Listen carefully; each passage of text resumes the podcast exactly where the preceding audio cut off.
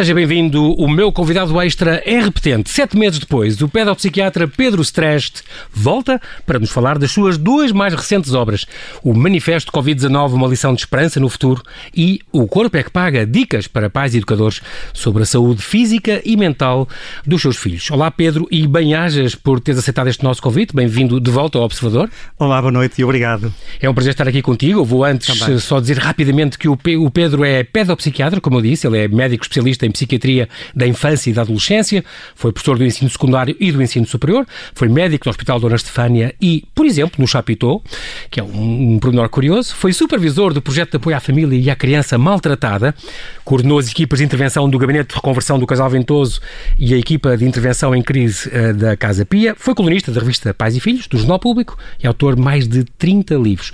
E, na verdade, deixa-me só espreitar se ainda diz aqui que não usas relógio. Bem, é conf confere. E que ainda não te adaptaste aos telemóveis das novas gerações. Já melhorei tá. ligeiramente. Não tens nem acedes a redes sociais. No entanto, deves ter imensos uh, pacientes teus uh, que, que, que, te contam, e hoje vou falar disso, contam-te imensos problemas exatamente a ver com as redes sociais, não? Com, Bem, com os isso... likes que eles não têm, este tipo de coisas. E, e sem dúvida. Uh, a pandemia não teve só coisas más. Sei uhum. que tem estado a transmitir estas novas evoluções da, da Covid-19 em Portugal e, e, entre outras coisas, a pandemia fez com que, por exemplo, eu próprio comprasse o meu primeiro smartphone em março deste ano. Ah, pronto. Uma coisa boa. Quando, não, quando a, a vacina, não é? Vacina fechar agora... as escolas e tivemos muitos Exatamente. pais a pedir para fazer consultas por WhatsApp, que era uma coisa que eu desconhecia. Eu lembro que falámos à parte, antes de vires cá, já há uns meses, disseste, é um erro não estarmos a abrir as aulas presenciais. Eu lembro que fizeste esse alerta. Sim, sim. Eh, porque era importante uh, isso. Isso, na altura, foi, de facto, talvez a minha maior crítica a todo este processo desde o início, uhum. uh, sempre ressalvando que, na globalidade, e isso também para mim é inequívoco, uh, o Governo e o Presidente da República têm estado muito bem em todo este processo, que obviamente é extremamente difícil de gerir porque apareceu como uma coisa imprevista, de evolução também ela imprevisível, uh, e por muito que se coordene, Portugal não é propriamente um país rico e de grandes recursos, um, e, e tem-se feito mais do que o possível. E sobretudo com uma coisa que, apesar de, de, toda a tonalidade negativa com que muitas vezes a comunicação social invade as nossas casas, uh, nós conseguimos até agora um número espetacularmente baixo de pessoas que morreram uh, com esta pandemia. Nós há pouquinho tempo ultrapassámos os 3 mil casos, uhum. só de facto nestas duas últimas semanas, uh, que mesmo assim não representa com, nada. Comparando com, com. Exatamente, e que mesmo assim não, não, não representa nada uh, numa simples comparação com os 3.300 casos de mortes que tivemos o ano passado, em 2019, com a gripe normal. a gripe comum, exatamente. exatamente. Pronto. E mesmo numa proporção dos nossos 10 milhões para países que têm 40 ou 50 ou 60 milhões, como Inglaterra ou Alemanha, etc., proporcionalmente nós conseguimos uma taxa muitíssimo baixa de mortalidade, eh, também ela muitíssimo localizada. Nós até há muito pouco tempo atrás eh, tínhamos quase que 40% das mortes em pessoas eh, de maiores de 80 anos uhum. e dos lares.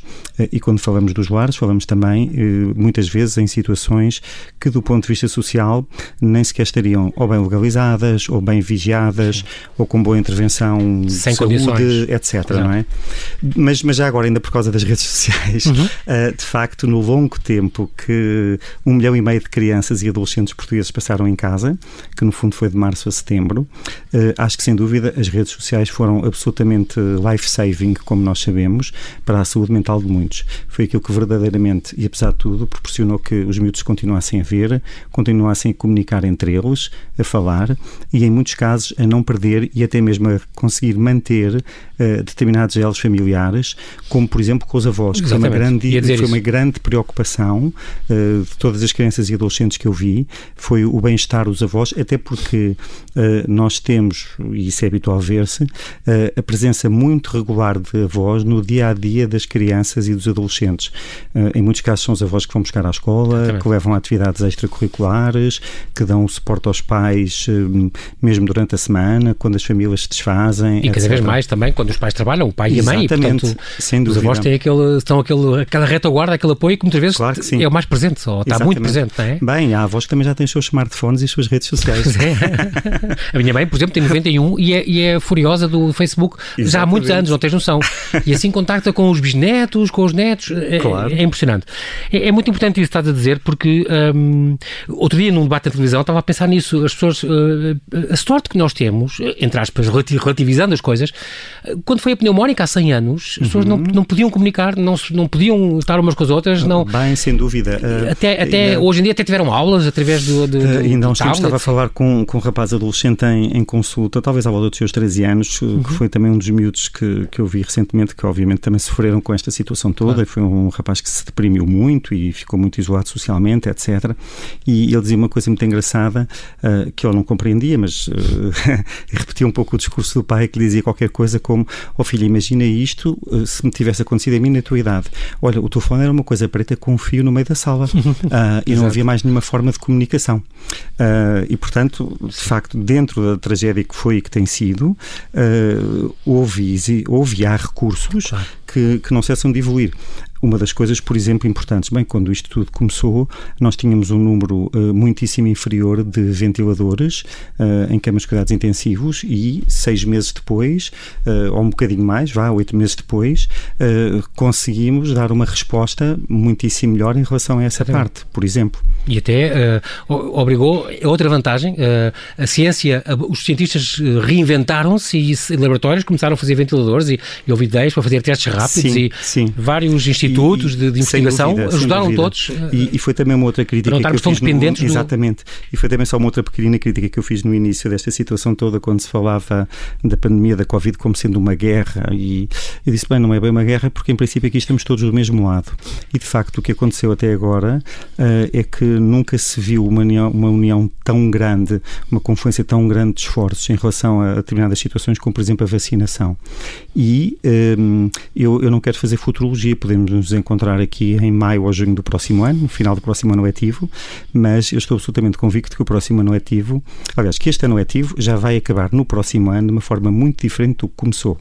Ou seja, vamos seguramente ter vacinação até essa, até essa altura, eu creio, embora de novo isso não vá ser a salvação do mundo. Uh, temos que começar por vacinar alguém, certamente vamos começar por vacinar os grupos de risco, os maiores de 65, um, mas isso já vai ser um grande alívio uh, e já vai ser a possibilidade de respirarmos fundo de uma outra maneira.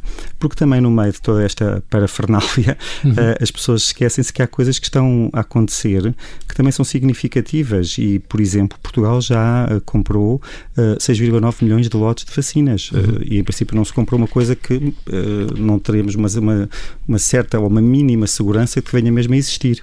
Sim, sim. Um, já tenho aqui na mão uh, uma edição da Manufactura, este teu Covid-19, uma lição hum. de esperança no futuro. É, uma, no fundo, uma análise psicossocial da, da pandemia. Começa logo com este prefácio do, do filósofo José Gil, que diz logo: eis, eis um livro decididamente confiante e, a, e, a, e, que deteta e há que saber detectar estes inúmeros sinais de esperança. Isto já saiu há algum tempo, agora já faz, estas coisas já, já são datadas. Uhum. No entanto, já é um livro com alguma esperança, Pedro, isso é muito importante, porque uh, ah, um, estes estes sinais, como ele dizia, são mais fortes que o pessimismo e, portanto, isso é muito importante. Começas com aquele poema de Kathleen Omiara que eu adoro, da, da, da, cura. Eu vou ler depois, quando já não estiveres aqui, para Ai, não te roubar bom. tempo. A conversa, um poema incrível, escrito Obrigado. há 150 anos. Exatamente. Aliás, eu já li há uns meses, por acaso encontrei, e, mas vou, não resisto a ler depois, daqui, mais aqui um bocado outra certo. vez. Um, e que começas realmente com este livro que está muito bem apanhado, é muito pequenino. Este, este, este é um manifesto, uhum. eu disse manifesto porque acho é. mesmo um manifesto, uh, com a história, o início em Wuhan e depois a história das pandemias. Faz uma coisa breve, o medo e o pânico pânico, é muito importante esta coisa do medo e do pânico. É, Começa logo com aquela invasão dos uma... marcianos, do Orson Welles, famosa. Sim, sim, exatamente. Mas é bom haver medo, os medos também nos ajudam, não é? Sim, é isso é que é a grande diferença. Os medos, eh, como é óbvio em certa dose, eh, protegem-nos, eh, lembram-nos que somos mortais, que somos seres humanos, que não somos completos, que, que não somos omnipotentes nem omniscientes, uhum. que aliás era uma das coisas que a nossa sociedade viral, digo eu, nesse livro, exatamente, a sociedade narcísica, tratava de pôr de uma forma inversa, como se nós fôssemos irresistíveis e tudo dominássemos e já não houvesse surpresa nenhuma que não, não tivéssemos que enfrentar. Um, e, e, portanto, ao, ao colocar-nos perante essa, essa realidade, uh, chama, chama a atenção de que uh, temos que estar muito mais atentos às nossas, às nossas fraquezas, um, àquilo que são as nossas próprias dificuldades. e nessa parte o medo protege-nos. Agora, o que aconteceu muito de início, e agora estamos no limiar disso voltar a acontecer, foi uma verdadeira epidemia de pânico. Uh, e aí é que é completamente diferente, porque o pânico, quando invade o nosso funcionamento individual ou social, é altamente paralisante. Ou seja, as pessoas hum. habitualmente reagem de duas formas extremas. Ou ficam absolutamente sideradas, uh, um fenómeno de sideração psíquica, ficam quietas como se fossem estáticas de boca aberta, incapazes de se mover, Apáticas, de decidir, etc. Sim. Ou então reagem a disparatar para todo o lado, sim. ou como se diz na gíria futebolística, a chutar para o lado para onde estão virados. Não é sim. o que é que tem mais à mão. Mas.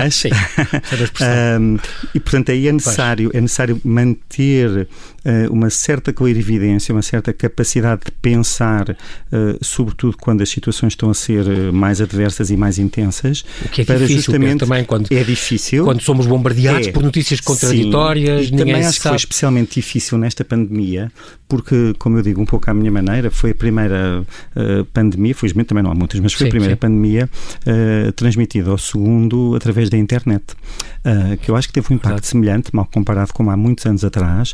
Houve a Primeira Guerra transmitida pela televisão, a invasão do, do Iraque pelas tropas norte-americanas do, do 90, Bush, 91, exatamente, sim, sim. Um, que mudou radicalmente a nossa forma de ver sim. e de pensar estes fenómenos todos de guerra e destruição e de violência, Era etc. sempre uma coisa lá longe, que a gente não sabia, só havíamos como notícias. estava há um tempo atrás a ser, por exemplo, todo o fenómeno do terrorismo. Uh, e, e, há, e há não muito tempo atrás tinha, por exemplo, crianças e adolescentes que, perante a ideia dos pais irem passar férias a qualquer destino da Europa, uh, era automaticamente gerado um movimento imenso de pânico. Pois. E muitas vezes eu tinha que lembrar os pais de coisas tão simples como calma, quando nós éramos miúdos e íamos à Espanha, havia a ETA. Quando íamos à Inglaterra, Exatamente. havia o IRA. Uh, se íamos Exatamente. à Itália, havia as Brigadas Vermelhas, Exatamente. mataram o primeiro-ministro. Um, só que não era uma coisa que uh, imediatamente era transmitida ao segundo por todos os canais, por todas as redes sociais. Um, não, é negar o, não é negar o drama, mas é, neste caso, contê-lo perante a potenciação brutal que a imagem porque, hoje em dia adquire. Porque parece que está ao lado e que é presente é, e é imediato, e de facto, não é? nós nos primeiros tempos desta, desta pandemia, hum, bem, nós estávamos nos hospitais de Itália, nós estávamos exatamente. a ver... Com os médicos a decidir quem é que iam salvar. Sim, exatamente, Sim, aqueles caminhões aflitivo. todos a passar com 600 caixões por dia, etc. Era. Quer dizer, isso foi uma coisa que, então, nos mais novos teve um impacto absolutamente brutal. Pois, porque eles percebiam que os pais estavam a ir para sítios onde podiam não voltar, uhum, ou iam exatamente. Para, para zonas de guerra, no fundo. Claro, exatamente. É? Uh, também falas este, neste, neste manifesto, uh, citas, e também citas no outro uhum. que já lá vamos, este Boris uh, Cyrulnik, ah, este, este francês, é, já sei, é um psiquiatra de origem judia, francês, Exatamente. que tu gostas muito, cujos pais morreram em Auschwitz e, e, e e tu falas nele porque ele tem esta coisa de resiliência, que é um conceito Exatamente. que te é muito querido, não é, Pedro? É, um, eh, e, e, o Boris Cyrulnik, como, como outras pessoas, um, eh, foi de facto uma. Pronto, foi um médico, mas que em jovem, eh, é um médico, aliás, que em jovem passou por todos os traumas associados à Segunda Guerra Mundial, ao nazismo, etc. E por isso ele dedicou-se ao tratamento de pessoas traumatizadas exatamente, e fez aí o foco da sua, da sim, sua sim. pedagogia. E, da sua... e sobreviveu no sentido de. E, e criou é o próprio termo da resiliência, que, uhum. que, que é um termo que foi apanhado da, da física clássica, que tem a ver, no fundo, com uma certa uh, plasticidade e maleabilidade dos materiais, que, no fundo, podem oscilar sem quebrar ou sem partir, não é? Uhum. Pronto. E, e, que também tem a ver, no fundo, com a nossa capacidade, de, sobretudo em momentos de crise, uh, nos ligarmos àquilo que representam as, uh, as boas experiências emocionais, as pessoas que realmente contam, tudo aquilo que podemos evocar que nos tranquiliza, que nos dá um certo até sentido para a vida, etc. Daí também, já agora só um outro parênteses, uhum. eu ter sido um pouco crítico uh, do confinamento no, no fim de semana uh, que disse respeito ao, ao, Dia Todos os Santos e que antecipou o Dia dos Fiéis Finados. Uhum. Porque, por exemplo, uh, a evocação da morte e até o respeito e a própria celebração dos que já partiram é uma coisa fundamental para os que estão vivos. Claro que sim. e, por exemplo, nesse, nesse fim de semana, as pessoas não poderem, em algumas circunstâncias, ir, entre aspas, junto dos seus, seus uhum. uh, foi, foi realmente difícil. Foi um golpe difícil. E depois viu-se, assistimos a outros movimentos sociais que são, que são inevitáveis, e isso é que eu acho que às vezes as pessoas não pensam bem quando estão a decidir algum tipo de medidas, porque vêm apenas pelo critério físico, epidemiológico, etc., e nunca vêm pelo, pelo critério psicossocial. mas assistimos, dizia eu, olha, uma coisa muito direta que eu vi, por exemplo, no norte do país, onde, onde me desloco com alguma frequência, que foi uhum. fim de semana anterior a esse, Uh, as flores no mercado já estavam ao preço do fim de semana de Todos os Santos e os, o cemitério já estava completamente cheio um fim de semana antes. Ou seja, as pessoas voltaram-se a encontrar, porque tinham mesmo necessidade de ir, claro. de ir lá e de cumprir esse ritual, uh, porque isso era fundamental para a sua questão. Uh, Equilíbrio emocional também, Sim. não é? Uh, e, e, por exemplo, todas as pessoas que, sobretudo no começo, perderam e não, e não se puderam despedir de pessoas de idade, foi, foi dramático. Houve ainda, muita gente. Ainda esta semana vi uma, uma entrevista muito interessante da, da Lídia Jorge, da escritora dirigida pela uhum. Fátima Campos Ferreira, que perdeu a mãe de 92 anos, a Lídia Jorge, durante este tempo de, de pandemia, e a última despedida dela foi uma breve uh, palavra telefónica, digamos assim, não é? Pronto. Um, e portanto são estes pequenos, grandes. Os vivos também têm que arrumar isso nas cabeças, não é? Têm que tem, tem, fazer essa despedida, tem, esse sim, cumprir sim. esse ritual, faz parte, é, é, é, e tem, e tem é orgânico. rituais de vida que, por muito que nós tentemos, não se conseguem, de um momento para o outro, uh, inibir ou omitir por decreto. Um, e sobretudo em algumas situações. Falámos dos finados, podemos, poderíamos falar do Natal, como poderíamos falar de uma Páscoa, Páscoa etc. Exatamente. Pronto. Um, que são situações que são inerentes, digamos assim, ao próprio funcionamento humano enquanto tal e que, uh, se negamos isso, não vamos ter bons resultados porque de uma forma ou de outra as pessoas vão à mesma uh, chegar lá. E se não vão neste dia, vão no outro. O Boris Cyrulnik também diz uhum. esta, esta, estas três, estes três pilares muito curiosos no Sim. fim da criatividade, o humor e o altruísmo Sim. são, diz ele, têm alto poder resiliente para ultrapassar as mais intensas dificuldades da vida psíquica individual e social. Portanto, é, é muito importante ele, ele uhum. pegar nestes três pilares, criatividade, humor e altruísmo. Uhum. Tudo isto nos pode fazer, não digo distrair dos problemas, mas pelo menos ajudar a enfrentá-los, ajudar quem mais precisa. Sim uh, desloca o nosso foco e, e, é uma ideia muito engraçada. A parte do humor é, também. E, e, mesmo, e mesmo no começo da pandemia, sobretudo em alguns países que fizeram aquele lockdown maciço, como por exemplo Itália, uh, nós vimos isso acontecer. Vimos situações de um enorme altruísmo quando havia pessoas que vinham à janela uh, cantar para outras. Exatamente. também ligado ao humor.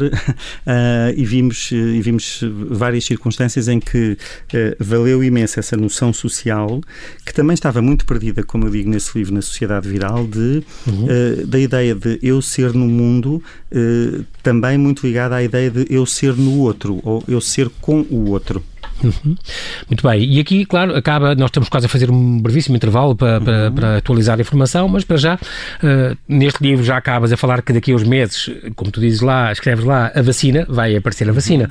e vamos poder voltar a, a, beijar e a abraçar quem mais amamos, e acaba sempre com esta frase também, o amor para, sob todas as suas formas é a cura para as maiores feridas que se possam uh, imaginar quem lê isto fica também com esta noção que tu, que tu pões aqui, que a humanidade tem sempre conseguido superar-se a si própria, portanto... E, e eu, eu acho que é verdade, as pessoas podem achar que isto é uma posição naif da minha parte, Sim. mas no outro dia, quando li um, uh, um texto feito por arquiteto Álvaro Cisa Vieira, de agradecimento do, do novo prémio com o qual foi distinguido em Espanha, ele dizia justamente isso, uh, que acreditava na capacidade humana de resolver situações e problemas.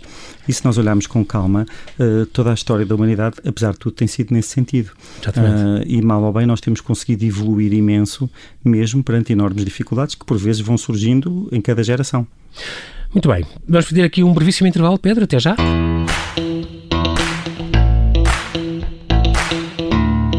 Estamos a conversar com o pedopsiquiatra Pedro Streste, que está de volta para nos falar do seu manifesto Covid-19, uma lição de esperança no futuro, e do livro O Corpo é que Paga, sobre a saúde física e mental dos nossos filhos. E é nesse agora que pegamos.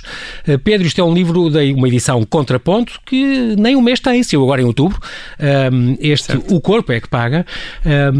E isto são vários pontos que nós vamos pegar ao longo desta conversa, mas para já é esta começa logo com esta coisa muito importante. Vivemos na época da obsessão pela imagem. Isto é uma coisa típica, nunca é demais falar disto. Deves receber imensos pacientes também a falar disso e assistes em eh, tudo o que é séries e coisas que falam disto. obsessão da imagem, aquela preocupação, quando afinal nós temos pontos bons, pontos maus, saber viver na nossa pele. Uhum. Como é que isso é difícil para um, para um adolescente que, entretanto, está em transformação, tudo aquilo está a mudar e depois ou é uma parte pequenina, ou é uma parte grande demais, ou é as borbulhas, ou é não sei o quê, vai ter sempre imensos problemas. A obsessão pela imagem faz muita gente ir ao teu consultório? Sem dúvida. E, hum, e, e relembro aqui uma frase com que o livro termina, que é um, não vivo para ter, existo para ser. E isso é um pequenino grafite que está, que está numa parede perto da minha casa. Uh, e o livro começa também com uma outra frase uh, que nos lembra algo de oposto, que estava inscrita numa t-shirt de um adolescente que eu recebi em consulta e que dizia Nobody, Nobody. Ou seja, tudo junto e depois separado. É? Exatamente. É? Nobody, seja, se eu não estiver sem corpo, não sou ninguém, digamos assim. Uh, e de facto, até como alguns sociólogos destacam, hoje em dia vivemos muito debaixo de uma ditadura de imagem que cada vez mais influencia também os, os mais pequenos, crianças e, e adolescentes, na imagem de si mesmos, na, naquilo que nós chamamos o ideal do eu, ou seja, a forma como eles projetam em relação a si mesmos uh, como gostariam de ser, perante aquilo que na realidade são, uh, e depois uh, todas as dificuldades ligadas a, a um movimento de insuficiência, de falha, que, eh, no fundo, eh, não corresponde àquilo que é a própria realidade, mas apenas um, quase que a, uma, a um movimento psíquico de quem corre atrás de uma linha de horizonte que, obviamente, se afasta Cada vez tanto mais, mais à medida que a pessoa caminha para ela. É o fim do arco-íris, não é? é, dizer, é, é, um, é, exatamente, exatamente. Um, e, portanto, esta, esta questão uh, tem vindo, de facto, a invadir uh, de uma forma brutal uh, tudo aquilo que é o modelo de comunicação e de relação dos, dos mais novos, uhum. mas também dos adultos. Uh, hoje em dia, os adultos, por exemplo, uh, claro que publicam imensas coisas nas redes sociais sobre eles mesmos, sobre os seus filhos, etc. Mas um, quando estão lindos, só põem, as, só põem as fotografias boas, não é? Claro, aliás, eu digo sempre uma coisa, um pouco a brincar, mas a sério, as pessoas que usam essas redes sociais onde publicam as suas Sim, fotografias, Instagram assim. certo, não, não, não publicam com certeza fotos da maneira com que nós acordamos todos Sim. os dias, com a barba crescida descabelados, Exato. todos a olhar para dentro, etc. Não. Publica-se apenas o que se pensa que é o melhor de si claro. mesmo, na paisagem mais bonita, etc. E tudo bem, só que cria um pouco a falsa ilusão de que, lá está, todos somos perfeitos ou todos vivemos vidas uh, no dia a dia sempre fantásticas. E há também uma frase muito engraçada do professor Gé Gil, num livro dele que se chama Os Poderes da Pintura, em que justamente ele, ele chama a atenção para isso, que é uh, a pessoa estar-se bem ou ser-se ou ser-se feliz não é um estado de uh, completa permanência felicidade. Ou seja, é um estado em que há momentos de é um felicidade, momento, mas onde também integramos uh, todos os outros momentos que até podem ser, por vezes, tristezas ou dificuldades Faz parte da vida, do dia a dia. Não é? A minha costuma dizer isso, eu não Sim, sou sempre feliz. o máximo prazer ou o máximo costuma dizer isso, eu não, é? eu não sou sempre feliz, mas todos os dias sou feliz, quer dizer... Exatamente, sim. Tem sim. momentos. Temos... E isso é que é a grande dificuldade, porque uh, hoje em dia nós, também no campo da, da, da, saúde mental, vivemos algo semelhante ao que por vezes acontece dentro da área da saúde física, que é, uhum. Eh, já temos muito eh, o que nós podemos chamar as doenças do excesso. Eh, na, na área física temos a, a, obesidade, a hipertensão, a diabetes, etc. Pronto. E, e na área emocional temos, por vezes, crianças e adolescentes que, tendo tudo, não toleram, por exemplo, a frustração a contrariedade, uh, o não poder ter já aqui, agora. Uh, e mesmo tendo. Não ter muito, ainda melhor, não é? Exatamente. Uh, ou mesmo quando têm, e o patamar é rapidamente alcançado, Sim. porque não há uma elaboração da, da expectativa, nem do desejo, etc., torna-se automaticamente insuficiente e quer-se logo uma outra coisa de um nível superior. Claro. E, portanto, nada serve. É como se estivéssemos sempre uh, a, a, deitar água, digamos assim, para um lavatório corral aberto. Exatamente. Uh, onde, Nunca vai ser sempre incompleto. Claro. É. Claro. Esta, esta, outro, ponto que, que, tu tocas aqui também, a propósito disso, esta questão da, dos, da, da automutilação e das próprias ideias de suicídio. Até há séries, por exemplo, estou, estou a pensar nisso concretamente, uhum. que, que falam nisso um, eh, por três razões. Por exemplo, é uma delas que, que fala uhum. que até houve a cena do, do suicídio a Netflix. do 13 uh, Reasons Why. 13 não, Reasons Why. Uhum, a própria cena uhum. do suicídio da rapariga uh, foi depois retirada pela Netflix ao fim de uhum. tantas críticas de médicos claro, especializados que tiraram essa cena. Mas de resto é 13 razões porque é que ela se matou e, portanto, quem é que a atingiu para levá-la à morte. Uh, é uma série, é um exemplo na Netflix, mas claro, quem diz isto diz todos os livros, todos que és bombardeado, músicas e coisas. Sim, os meus vão um bocadinho atrás disto e, e, e, e, vão cada vez mais. E jogos e por, tudo? sim, sim. Uh, sim, isso aí duas coisas muito importantes e de uma maneira geral, uh, uh, quer nos jogos, quer na televisão, etc. Uhum. há duas grandes áreas em que os miúdos estão cada vez mais expostos, sem terem a maturidade emocional ou desenvolvimento até cognitivo para as integrarem de uma forma suficientemente positiva, que são as áreas da agressividade e da violência e que, e que é a área, em segundo lugar, da sexualidade desintegrada da vivência dos, dos afetos ou de uma vivência emocional. E hoje em dia nós temos crianças, não estamos a falar de adolescentes, temos crianças que têm um contacto facílimo com uh, estas, estas duas áreas. São capazes de abrir, porque alguém diz que está uma imagem de não sei quem a ser decapitado na net e se calhar vão ver, uh, e se calhar são capazes de ter, site, de ter acesso a um site pornográfico porque alguém exatamente. diz, ou o irmão mais velho. E que é aberto e que é canal aberto. E, exatamente. E portanto temos de facto uh, rapazes e raparigas, até numa fase anterior ao desenvolvimento adolescente, em que até, por exemplo, já podem ter um certo desenvolvimento físico, uma certa maturação emocional, etc., para integrarem o claro. mínimo dessa informação. Só que tão novinhos não. Exatamente, pronto. E portanto temos também sobre esse aspecto uh, grandes desfazamentos. Depois há ainda uma outra parte, as automutilações, as tentativas de suicídio, etc. Mas até antes disso, um, uma outra coisa muito engraçada e que eu acho que tem a ver com o mesmo que estávamos aqui a falar. De facto, nós vivemos num dia a dia cada vez mais de superfície, mais instantâneo, mais, uh, mais colado, um, se quiserem mais até na pele do que no próprio interior. Na pele, já percebi. Vai falar do, das tatuagens e, é, e dos piercings. Exatamente, e, e fazemos pouco os alargadores. as chamadas marcas psíquicas das boas experiências emocionais, que é as coisas que nós guardamos mesmo na nossa memória, que guardamos mesmo uh, dentro de nós uhum. um, e, que, e que não precisamos de, de inscrever na pele. Eu ainda esta semana falava com um adolescente que está numa, numa instituição uh, no Alentejo onde eu dou algum que, uhum. onde estão colocados miúdos de vários pontos do, do país e que tiveram problemas complicados com a justiça, sobretudo por consumos de drogas, uhum. atos qualificáveis como crime etc. Pronto. E foi um miúdo que tinha perdido a mãe na infância e, e, eu tinha uma tatuagem enorme com o nome da mãe e com uma data que me pareceu, obviamente, por, pela data que era, que deveria ser a do nascimento também, coisa que Sim. ele confirmou. E uma das coisas que ele me dizia é: Ai, não, eu tenho isto aqui que é para não me esquecer da minha mãe. Eu disse: Oh, oh miúdo, mas é assim, uh, a tua mãe estará sempre no teu pensamento e no teu coração para o resto da tua vida. Olha, ok, gravaste-a na pele, mas ela já estava gravada dentro de ti. E isso é uma certeza de que não vai nunca desaparecer. Mas explicar isto e tornar isto vivível no dia a dia uh, é cada vez mais difícil.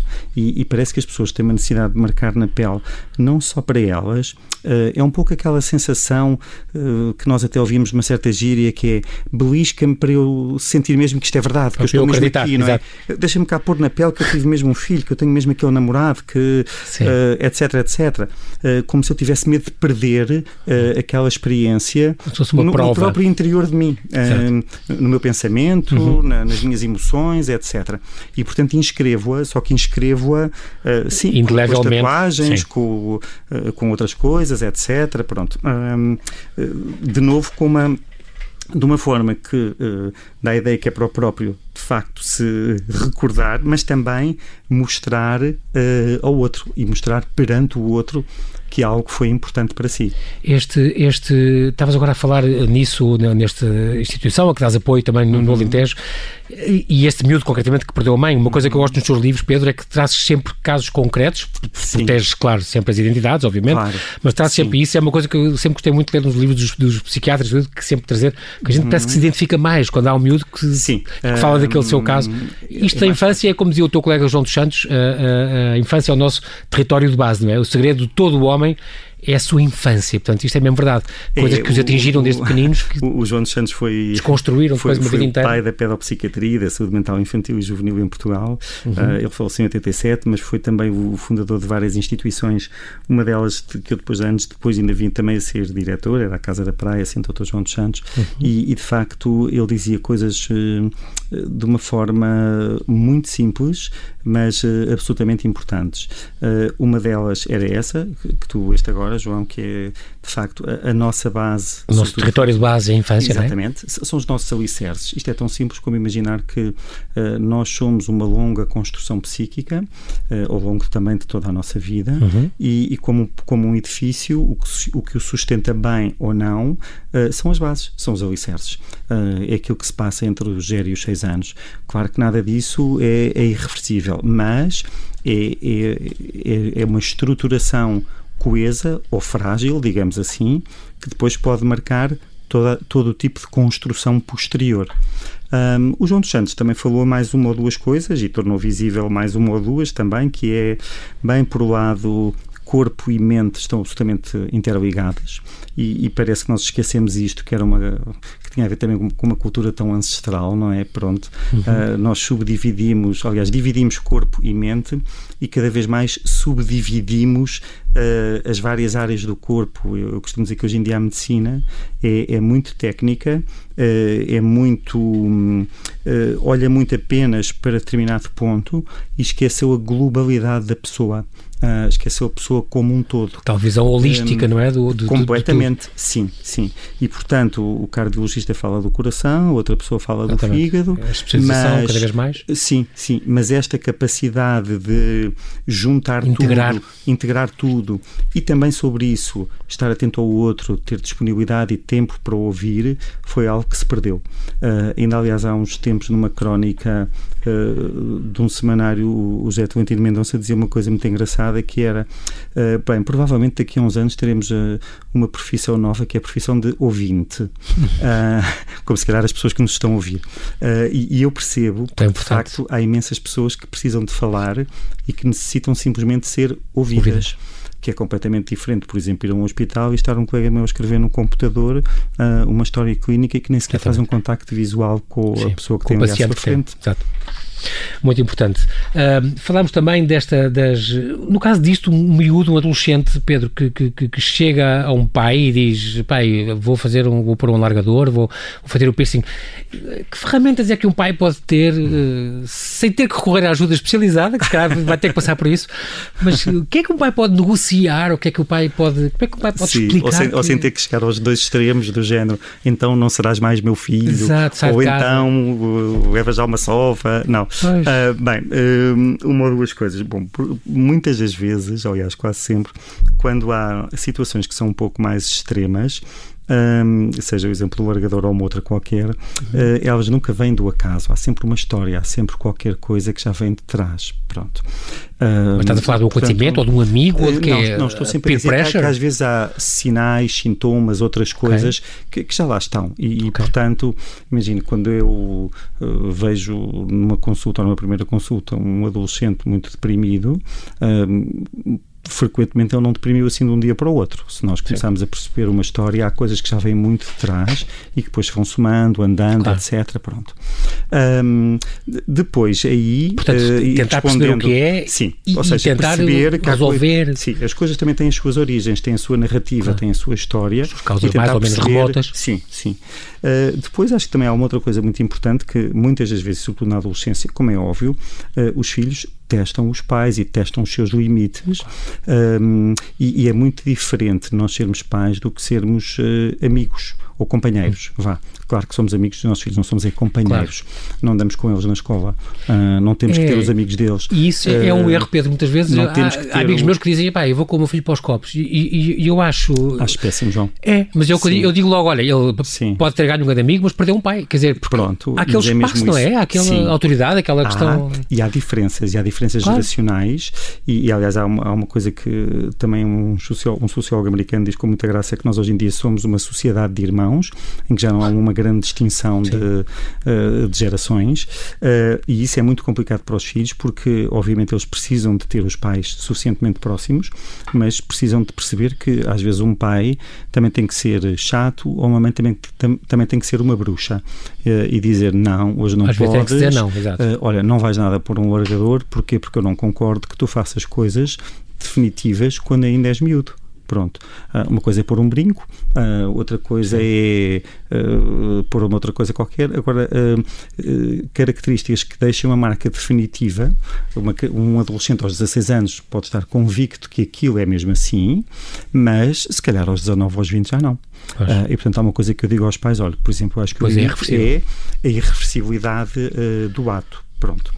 Depois, há também pais que por vezes ainda vemos dentro dos extremos, embora é engraçado, porque se antes nós falávamos muito dos pais tiranos, etc., hoje em dia o que falamos cada vez mais é de pais uh, uh, omissos ou, ou demitidos e, e, que, portanto, uh, são aqueles pais que deixam. Já não há os pais helicóptero. Sim, são aqueles pais que deixam, que por vezes deixam tudo, com coisas que eu às vezes ouço também da, da palavra dos adolescentes e que de facto traduz outras realidades, mas que são realidades. Que deixam tudo no sentido um, que são super sim, permissivos. Sim, sim. Eh, eu dou um exemplo muito, muito breve. Agora, com a pandemia, não, mas antes, sim. quando os miúdos saíam mais à noite, por uhum. exemplo, podia acontecer eu ouvir histórias, e, e sei bastantes. Uh, sei lá, um grupo de miúdos que sai, e imaginem, há um rapaz de 15 anos que sai com um grupo de amigos e nessa noite não vem dormir a casa. Um, e, e, os pais nem perguntam e vai dormir a casa de um amigo, por exemplo, com mais dois, e os pais desse amigo também não perguntam ao menino o que é que estás aqui a fazer, os teus pais sabem, ficaste aqui a dormir porquê, etc. Pois. Pronto. Um, e portanto há, há, esta há uma espécie de uh, Isso é um desligamento. No, no, name, no name land. Sim. Pronto, no name boys ou no name girls, desculpem a, a, Sim, a vão logo dizer que, que exatamente que eu sou sportinguista não tem a ver com não isso. Não tem modo nenhum, mas pronto. Mas é, um, é, uma espécie de um no name land onde uh, os miúdos circulam sem, sem um balizamento de referências um, e, o que é mau. Que é mau. Claro. Uh, e há uns tempos eu dou sempre este exemplo porque tive um rapaz que me disse isso de uma maneira completamente direta que foi ah, eu antes pensava que os pais uh, dos meus amigos que deixavam tudo é que eram ótimos, é que eram mesmo porreiros, etc. Pronto. E, e, depois percebi que ah, se calhar é assim porque eles não se interessam muito pelos filhos. Ah. Um, e às vezes, infelizmente, em alguns casos, uh, também há adultos que não, não deixam de se pôr à frente dos seus próprios filhos, porque também o seu, uh, a sua vida narcísica uh, não, lhes diz, não lhes diz para eles pararem e olharem um bocadinho para o lado oh. e pensar que um filho, olha, é muito bonito, mas também é uma coisa que exige muito e que dá muito claro trabalho. Ao, ao, ao mesmo cansaço. tempo também é o oposto, não é? Os Exatamente. pais super protetores que não deixam sim. os miúdos arriscarem, não deixam os miúdos. Bem, isso, isso também é então, é mau. Sim, e com um nível de interferência brutal sobre coisas que são básicas até pois. na autonomia dos, uh, dos próprios filhos. Que nunca deixam os filhos também... pequeninos subir às árvores e esse tipo de coisas. Por Começa por aí, não é? Tudo, o caso Neto é um grande Por exemplo, disso. sim. E, e, coisas como um, arriscar também, contexto, frustrar, o magoar-se, o estalar os joelhos. Eh. Tudo, exatamente. Uh, ou depois, então, por exemplo, nas redes sociais são capazes de dar o telemóvel de uma marca brutal, mas ao mesmo tempo têm a passe de acesso e veem todos os dias as mensagens dos filhos, uh, onde eles andam pelas redes sociais. Ah, um, e sim, controlam tudo, então controlam. então? Que... Sim, e sabem. Ah, não sabia. Sim, sim. Acredito. Um, sim, é. Uh, e eu estou sempre a dizer, oh, desculpe, mas é assim, a partir de determinada altura, isso é como nós temos um filho que uh, vai à casa de banho e já não quer que nós entremos. E isso é normal. Claro. Uh, ou que pelo menos a pessoa bate à porta. Isso é pior que a Google. E dizer, podemos entrar ou não podemos entrar, pronto.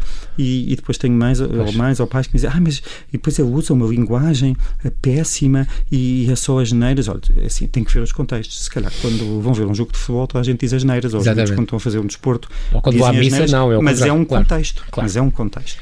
Uh, agora, estar a espreitar no telemóvel não, é, é, olha, é, por exemplo, não criar eh, uma relação de mútua confiança e de diferenciação. Há coisas que nós partilhamos imenso, que somos pais e filhos, depois há um mundo que é uma parte dos pais e há uma parte do mundo Até por uma é questão de pudor ou questão, não Como é? é óbvio, sim. Esta questão de, também agora, nós estamos quase, temos dois minutos, eh, uhum. Pedro.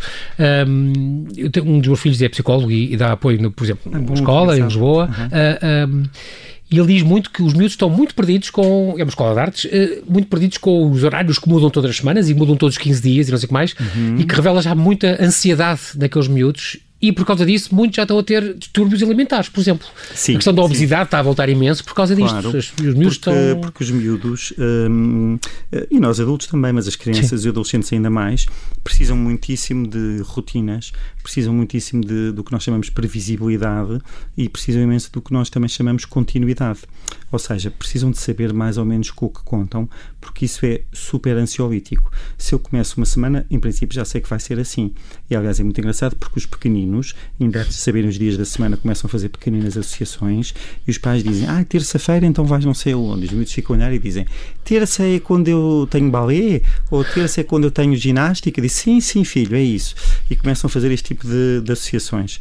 Hum, portanto, uh, rotina, continuidade, previsibilidade, eu costumo dizer, não é para ser ao minuto, mas se é para fazer os trabalhos antes de, do jantar, é. Se é para tomar banho antes do jantar, sim. Se é para ir para a cama entre as tantas e as tantas, quando há aulas no dia a seguir, em princípio deve ser.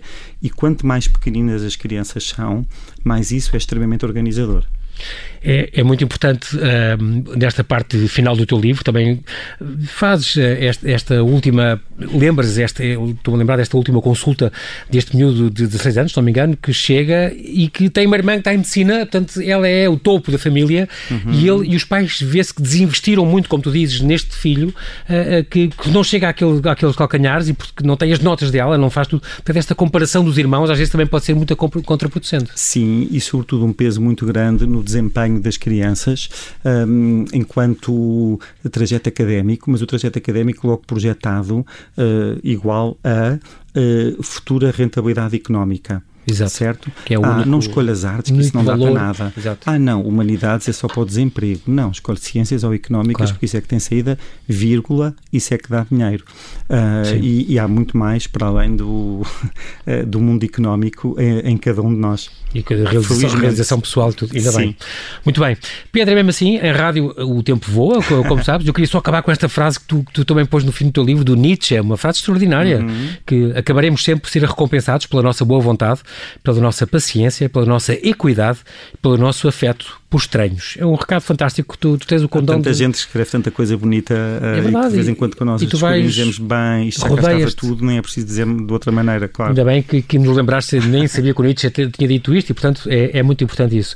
Quero agradecer então mais uma vez a tua disponibilidade para Obrigado, estar connosco aqui no Observador. Oxalá saibas sempre ajudar os miúdos que a ti recorrem nestes tempos, e famílias que a ti recorrem nestes tempos angustiosos e difíceis e partilhem, partilhar connosco estas dicas e mensagens um, de esperança que todos bem precisamos. Muito obrigado, Pedro. Então, obrigado, obrigado e mantém-te seguro. Tá, obrigado.